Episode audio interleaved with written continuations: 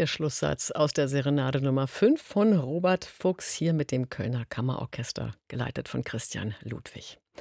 Am Ende kommt doch immer wieder alles auf Griechenland, oder? Naja, natürlich nicht wirklich, aber ich kann mir diese kleinen pro-griechischen Bemerkungen nicht verkneifen. Aber was stimmt? Die griechische Mythologie, um die dreht sich, wenn nicht fast immer alles, doch auf jeden Fall viel und insbesondere gerade bei den Berliner Barocktagen. Da ist nämlich Medea, da tritt die gleich dreimal in Erscheinung. Den ersten Aufschlag gab es am Freitag mit Cherubinis Medea und gestern die Premiere der Neuinszenierung von Marc-Antoine Charpentiers Medea in der Staatsoper unter den Linden mit einer Starbesetzung. Ich nenne mal drei: das Freiburger Barockorchester, Magdalena Koschena und Sir Simon Rattle.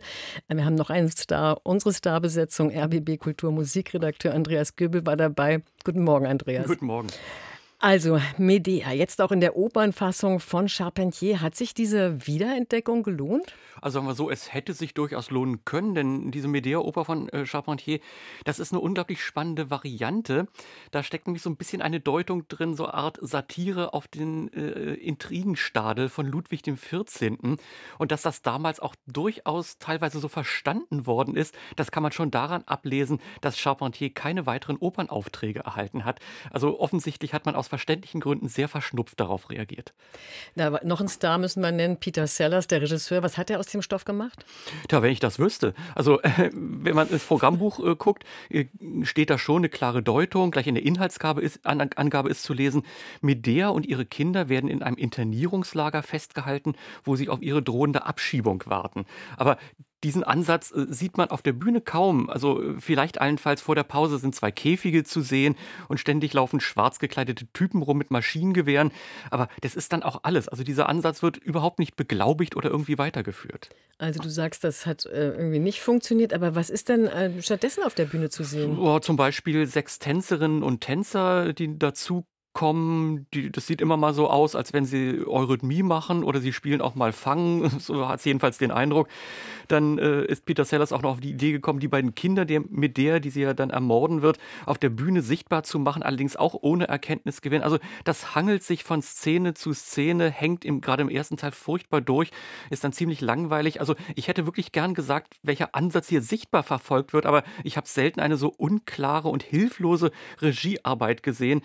Es wird irgendwie versucht, das Ganze zu bebildern. Nur noch ein Beispiel, wenn Creuse äh, von dem von Medea verzauberten Kleid geradezu verbrannt wird, da gehen dann zwei rote Scheinwerfer auf der Bühne an. Das ist alles und das ist schon ein bisschen erbärmlich. Und dabei waren ja wirklich große Namen am Werk, auch fürs Bühnenbild. Da wurde der Star-Architekt Frank Gehry beauftragt. Was hat der daraus gemacht? Na, man sieht zwei Wölkchen, die sich hoch und runter bewegen und dann so zwei Skulpturen Strukturen, so Art Felsen könnte man sagen, aber so ein bisschen so mit Ästen und Zweigen durchzogen.